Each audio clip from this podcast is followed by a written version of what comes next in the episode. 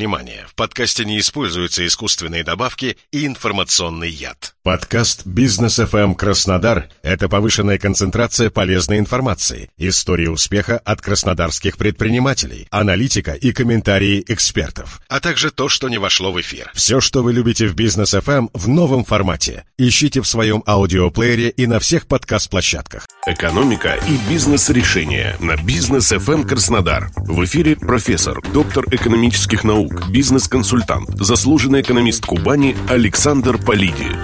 Здравствуйте, уважаемые слушатели. С вами Александр Полиди на Бизнес ФМ. На прошлой неделе Центробанк выпустил доклад о денежно-кредитной политике и прогнозах социально-экономического развития страны на ближайшее будущее. В нем зафиксированы вполне определенные моменты, которые мы уже обсуждали здесь, на Бизнес ФМ.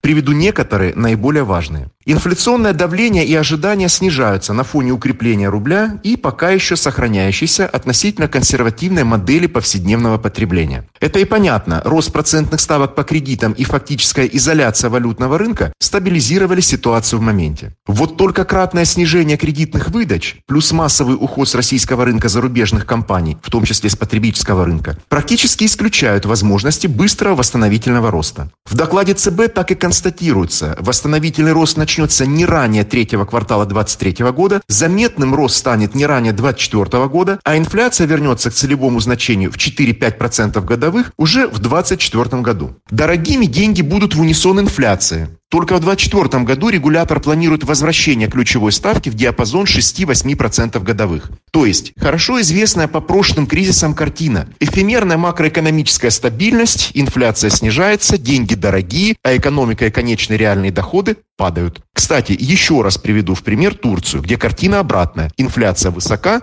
а рост деловой активности и инвестиций толкают экономику вверх. Если перейти от высокой макроэкономики к тому, что близко рядовым потребителям и бизнесменам, то главный вывод такой. Модель поведения россиян возвращается к сберегательной. Что это значит? Располагаемых доходов населения, которые потенциально могут быть предъявлены на потребительский рынок, станет еще меньше. Люди будут удовлетворять свои базовые потребности, бизнес сможет продавать только основной товар или услугу. Дополняющие и развивающие товары и услуги станут менее востребованными. Масштабироваться в рамках одной рыночной ниши будет крайне сложно. Поэтому уже сейчас необходимо переносить деловую активность в менее занятые, в менее конкурентные, но все-таки существующие ниши. Наиболее сильная ломка рынка будет продолжать продолжаться еще год. Потом должен начаться восстановительный рост, и в основном он будет связан с импортозамещением и налаживанием логистических и производственных цепочек уже в новой реальности. Именно из-за сберегательной модели поведения россиян этот рост окажется слабым, ведь для выстраивания новых бизнес-процессов необходимы инвестиции, а они крайне ограничены и будут еще более ограничены в будущем. Однако для бизнеса это не значит, что нужно все бросить и переждать. Конкуренция будет всегда, равно как и остаточный спрос. И начинать новый проект через год будет так же непросто, как и сейчас. Сберегательный тип поведения, разумеется, сокращает возможности финансовой системы по инвестициям. Ведь это прямой удар по деловой активности как на стороне спроса, так и на стороне предложения. Снижение трат потребителей сокращает выручку и доход производителей бизнес-сервиса. Размещение сбережений на краткосрочных дорогих для банков депозитов, а не на инвестиционных счетах, снижает возможности финансирования проектов, особенно в реальном производительном секторе экономики.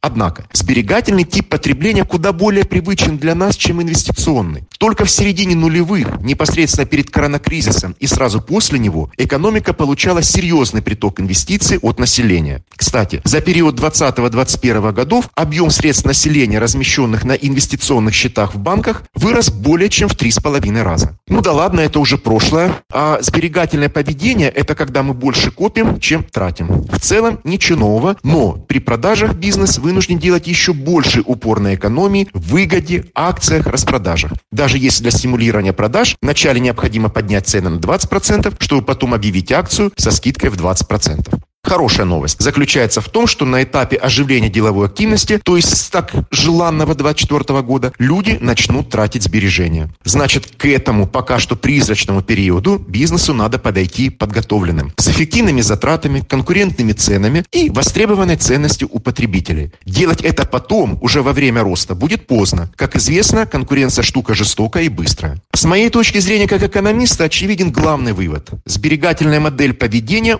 ускоряет вымывание средних решений в бизнесе, то есть компромиссных предложений по соотношению цена-качество. Следовательно, в ближайшие годы мы увидим резкое ускорение процессов ухода в массовые и премиальные бизнес-модели именно из среднего сегмента. В массовом сегменте главный фокус – цена, Низкие издержки, растущий масштаб, универсальное стандартизированное предложение, так называемые модели low-cost. В премиальном сегменте высокомаржинальные решения для не слишком емких целевых ниш, но потребители в которых куда менее чувствительны к цене. Это и есть премиальный рынок.